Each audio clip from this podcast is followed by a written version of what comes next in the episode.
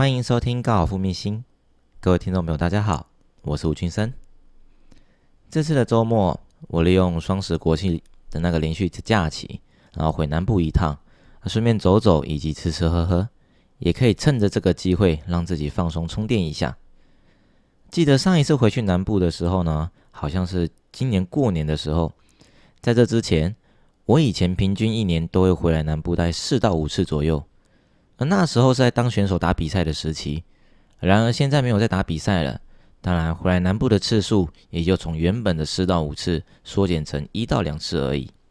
因为以前台巡赛光是在举办，光是举办在台南或是高雄的场次就有二到三次左右。当然啦，现在没有在打巡回赛了，自然回南部的时间也就只剩下过年或是趁着年假的时候才有机会回到南部去走走。不过，这也让我每一次回南部，开到高雄，准备要接八八快速道路，要往屏东潮州的时候，就会勾起我在这道路上的回忆，而且是每开一次，那个记忆中的画面就会浮现一次的那一种。由此可见，这段回忆真的是让我印象非常的深刻，也让我一直不断的犹豫，我到底该不该讲这一集，因为我很害怕这一集一讲出来的时候呢，警察波波。会回溯好大约好几年前的行车记录，而另一个呢，则是在我大学时期也是类似的经验。那现在想起来呢，仿佛是昨日刚发生的事情一样。But well，这就是高尔夫秘辛嘛，没有什么事情是不能说的。所以这一集呢，就要告诉大家一件事情，那就是职业选手也是平凡人，并不是你想象中的那么神。我们也很常在打比赛的时候呢，在跟时间赛跑，只不过我们去的不是办公室，而是球场。而事情是这样子的：有一年在打高雄公开赛的时候，那一次我一样是选择住在屏东潮州的家里。而我记得有一那个是第二回合，我的开球时间呢是七点三十分，但是我起床的时候，眼睛张开的时候看的时钟，竟然已经来到六点五十分了。但是呢，你知道吗？从潮州我家开车到高雄澄清湖球场，平均的时间为四十到四十五分钟左右。所以呢，我当时看到时间的时候呢，我很匆忙的直接从床上跳起来那一种。然后这个时候我出门的时间，我看车上的时间是已经来到五六点五十八分。然后这个时候就真的就一路在八八快速道路上，真的是飙车飙到时速已经来到两百二十公里。而那个时候呢，正值是上班的时间，只要遇到塞车的时候呢，我就开路先，然后边开边开，然后边按喇叭。那当然，这个时候前面的车子因为后面的人在扒什么东西，那当然我当我当然也很，我也不失我们的开车礼仪，我将窗户摇下来，手伸出去，边跟外面的人示意说对不起，边手伸出去跟人家说示意说对不起，我在赶时间，但是手呢还是要按着喇叭。啊！最后我发现，我最终抵到抵达在球场的时间呢，是来到七点二十四分。所以你看一下，我竟然破了我自己最快的记录。当然，这并不是值得大家学习的一个重点，这只是说，当然是职业选手有时候也会难免会碰到就睡过头的情况之下，然后为了比赛，所以我们必须逼不得已赶快用不择手段方式开到球场去。而这时候呢，我到球场之后。当然，就是车子赶快停下来之后，然后球杆背了，直接往第一栋发球台冲过去。当我来到开球台的时候呢，才发现前面一组的人刚开完球，而这个时候准备换我们这一组的选手去领成绩卡。啊，再来啦！当然，同组的球员这时候就询问：“你怎么现在才出现？”啊，我就这时候跟他们讲说：“啊，不好意思，啊，我刚我就睡过头之类的，所以我刚才沿路怎样怎样，把所有的经过一路的再重新描述一遍。”这时候同组的选手就问我说：“啊，你唔惊违规哦？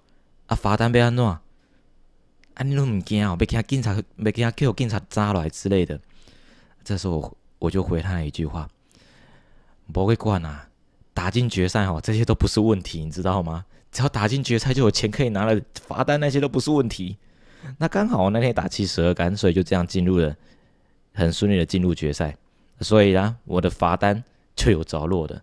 而事实。”我赛后好像还真的收到那么一张红单，而第二个呢，就是在我大学时期的时候，那个时候是我那时候我是业余的，我那时候还是业余选手啊。我记得那一次比赛是参加的高中中华民国高尔夫协会的那个年终最后一场比赛，叫做宏基的精英比动赛。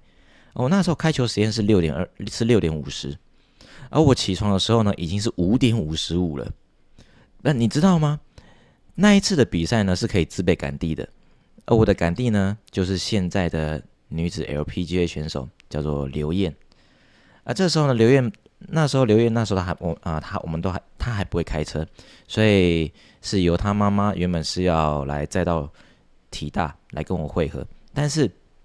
当我起床的时候，我发现刘燕她妈妈打了十通以上的电话给我，但是我都没有接到。而这个时候，他妈妈呢就用简讯通知我，她先我先将刘燕载到中立休息站等我。这个时候呢，我一样匆匆忙忙的，我六点零五分出门，然后从国立体育大学沿路飙车过去载她。就这样子，我先下了中立休息站载她之后呢，载完她之后，等她上车了，我准备再上国道。还记不记得，就是在那个中立跟杨梅中间之间的有一道，就是以前还没有五羊高架的时候，有一个战配跑道。我就在那战配跑道，时速开着一百八到一百九之间，就这样子在国道上面这样子飘扬着、飙速着。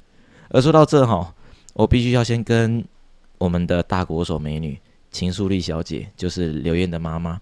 她是以前的国泰女篮大国手，那这一点呢，我们之后有空再介绍她。我必须要跟她说声抱歉，当下真的是逼不得已，真的很抱歉，我睡过头。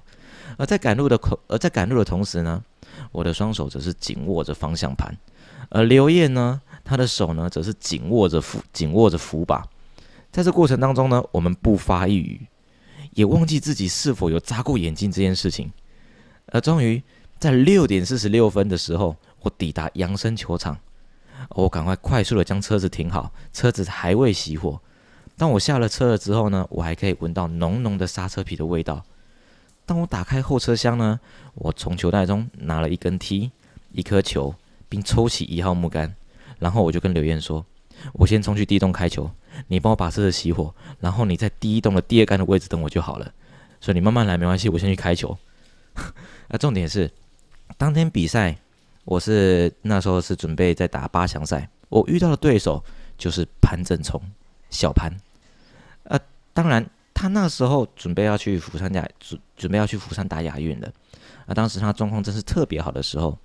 那当然由此可见，在我没有充分准备的情况之下，最终就是以输二胜一的成绩输给了小潘。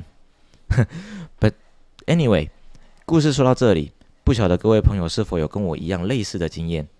如果有的话，那么你一定能够体会到我当时的感受，更能让你在听我讲述这些事情的时候，宛如身临其境的感觉，对吧？最后呢，我要嘱咐大家，如果你隔天有一场重要的球赛，记得一定要调两个闹钟，或是将闹钟放在一个你必须下床才有办法去关掉它的地方，这样才能确保你真的是起床了，才不会错过你那天重要的球赛。以上是我今天的分享。如果你喜欢我的频道，欢迎你按下节目的追踪与订阅，这样你就不会错过每一集的节目喽。我们今天节目就到这边，我是吴君生，我们下集再见。